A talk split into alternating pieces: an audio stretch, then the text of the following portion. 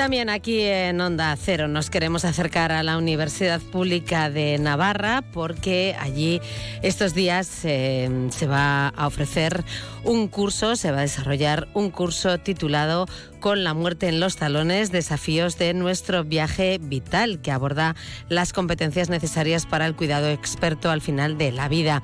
Un curso organizado por la Universidad Pública de Navarra y el Observatorio de la Muerte Digna de Navarra. Vamos a saludar a Geno Chando, que es la directora del Servicio de Humanización, Aseguramiento y Coordinación Interdepartamental del Departamento de Salud del Gobierno de Navarra. Muy buenas tardes.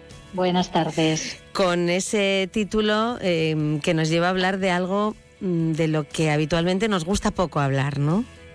Sí, bueno, siempre comentamos, ¿no? Que es el último tema eh, en el juevincho. Siempre lo, siempre ponemos ese ejemplo, ¿no? A nadie le gusta hablar de cómo quiere morir o cómo quiere gestionar su, su final y bueno, pues eh, creemos que es un tema del que hay que del que hay que hablar.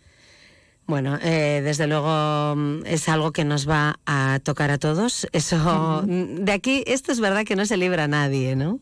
Exacto, exacto, sí. Sí, sí, por eso desde ahí también esta experiencia nos parece novedosa. Estamos muy contentas, muy contentos con, con llevarla a cabo eh, con gente joven, con, con el alumnado de la universidad pública.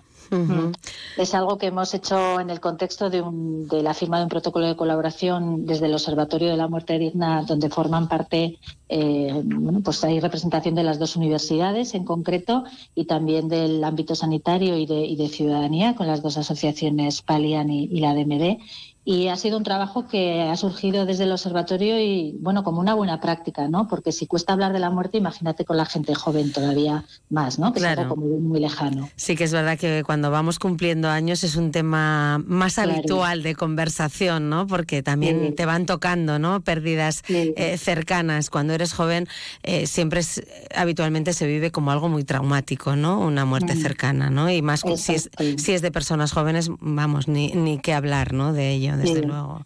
Sí, Ajá. la verdad es que es una realidad que desde esas edades eh, se ve como lejana, es algo que, bueno, a mí no me va a pasar, ¿no? De hecho, ocurre lo mismo con el documento de voluntades anticipadas. Sí. La gente joven no lo hace pensando que, que no les va a pasar, pero sí que es cierto que luego a su alrededor pues personas eh, familiares cercanos eh, quiero decir lo que decías tú no nadie todo el mundo vamos a, a morir porque todo el mundo estamos viviendo y, y es una consecuencia natural. Mm. y ahí también bueno el poder capacitar a, a estos futuros profesionales que además forman parte de nuestra sociedad y que son nuestro futuro, pues nos hace especial ilusión ¿no? dentro uh -huh. de las funciones del observatorio y, y, en esta colaboración tan estupenda que mantenemos con la Universidad Pública desde el año pasado, ¿no? en concreto. Claro, eh, exactamente a qué profesionales se dirige el curso. Pues mira, futuros es profesionales. Sí, esto es algo novedoso también porque eh, bueno, eh, la Universidad de Navarra sí que lleva trabajando con el tema de, de paliativos en el grado de, de medicina eh, y además en esta colaboración entre universidades también dentro del observatorio ha puesto esa, esos conocimientos, ese contenido a, disposición de, esto que vamos a hacer ahora, pero lo vamos a ampliar un poquito más hablando de normativa y de, y de competencias, ¿no? desde la bioética, etcétera. Y la novedad es que lo dirigimos no solo al alumnado de, de la Facultad de Ciencias de, de la Salud, que puede parecer que es más que pega más, ¿no? Sí, sí, sí. Sino que lo ampliamos un poquito también a todos los grados que puedan y másteres que puedan tener relación, pues sociología, trabajo social, psicología, incluso también la facultad de jurídicas, ¿no? Porque mm. hay normativa que hay que cumplir. Claro.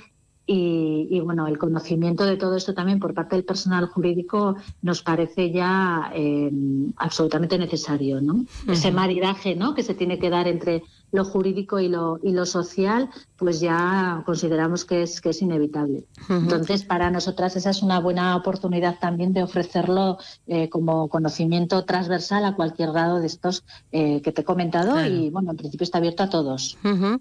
eh, creo que em, esta colaboración de Navarra con, en este aspecto con las universidades es bastante pionera, ¿no? No, no es habitual sí. en, en otros lugares.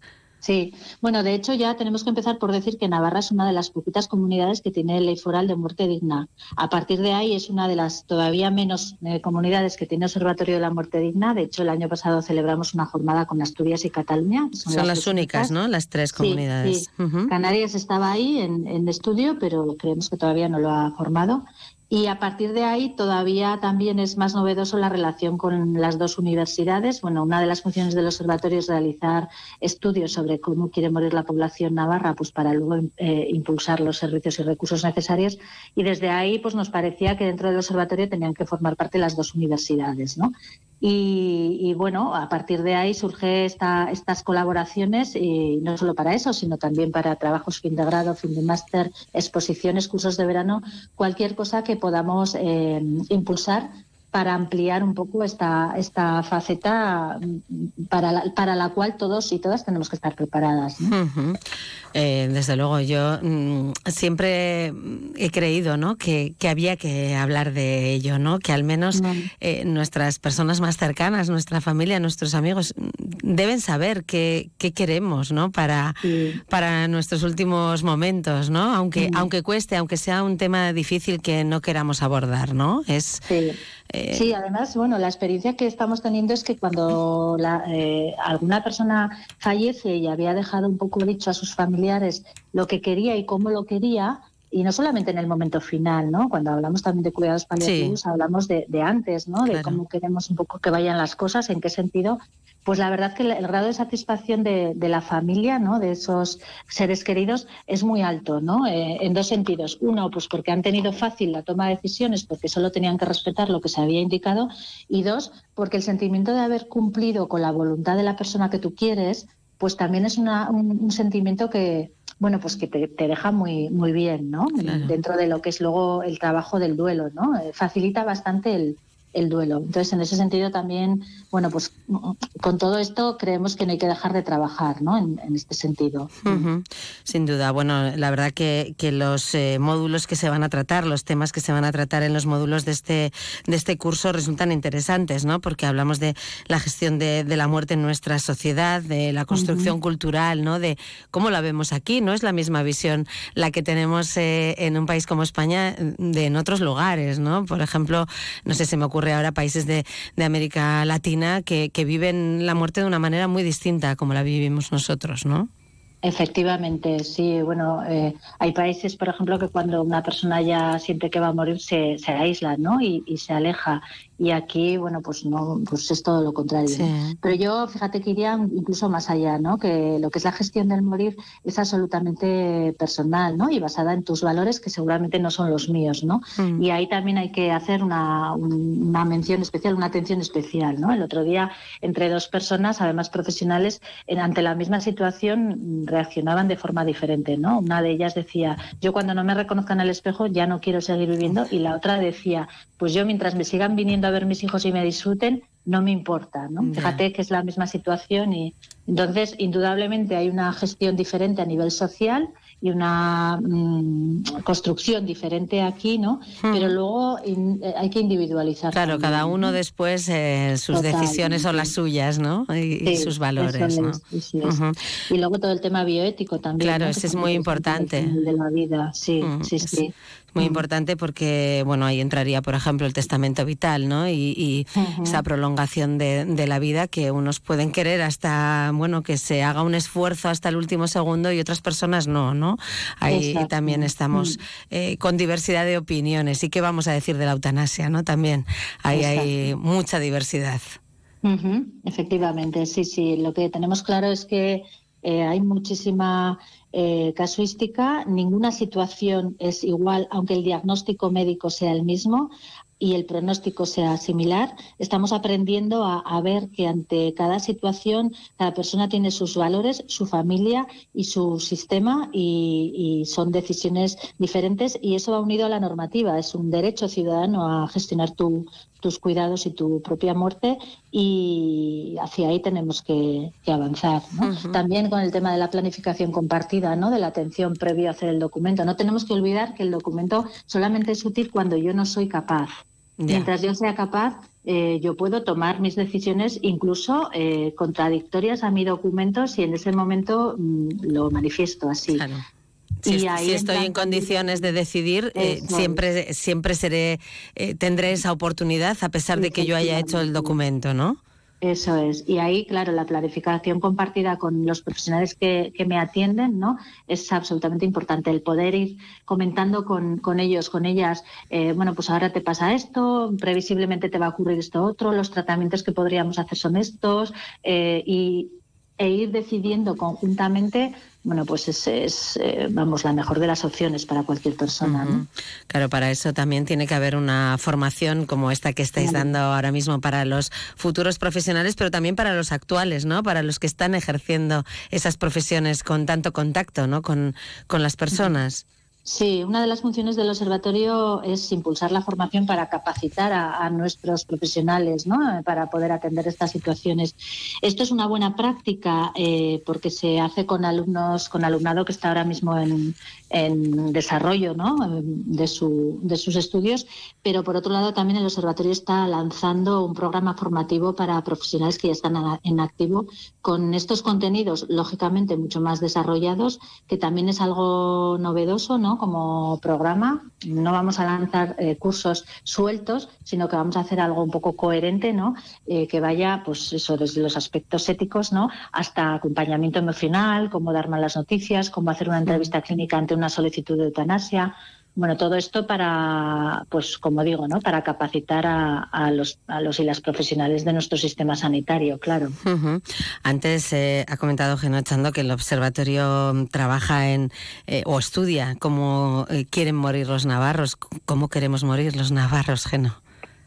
Pues mira, em, la mayoría, porque si hemos dicho antes que cada persona tiene su, ¿no? Pero la mayoría eh, queremos morir en el domicilio, queremos morir acompañados de nuestros seres queridos y mm. queremos em, morir sin sufrir. O sea, esta es una, una, máxima, ¿no?